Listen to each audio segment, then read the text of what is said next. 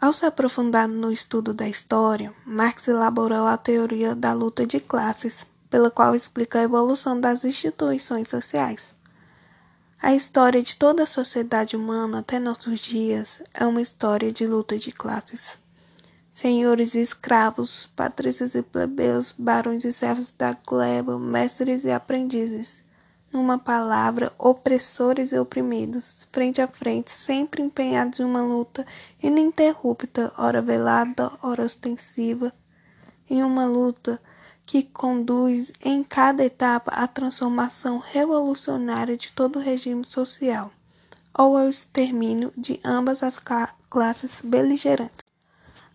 Assim como na filosofia e na história, também na economia política, Marx não se limitou à elaboração de uma nova teoria, mas fez a crítica de toda a economia política burguesa e de seus métodos.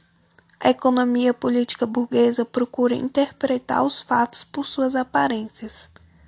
Preço, lucro e capital para o marxismo não passam de mera dissimulação do valor, da mais-valia da propriedade capitalista dos meios de produção.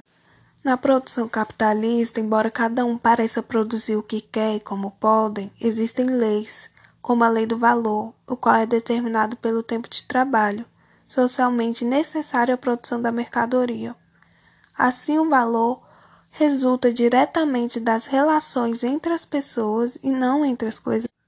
Ao formular a teoria da mais-valia, Marx observou que na circulação capitalista o dinheiro aumenta, sendo este acúmulo o que se transforma em capital.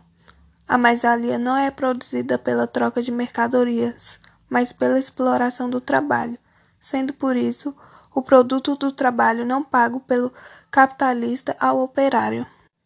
Para obter a mais-valia, o possuidor do dinheiro necessita encontrar no mercado uma mercadoria cujo próprio valor de uso possua a qualidade original de ser fonte de valor.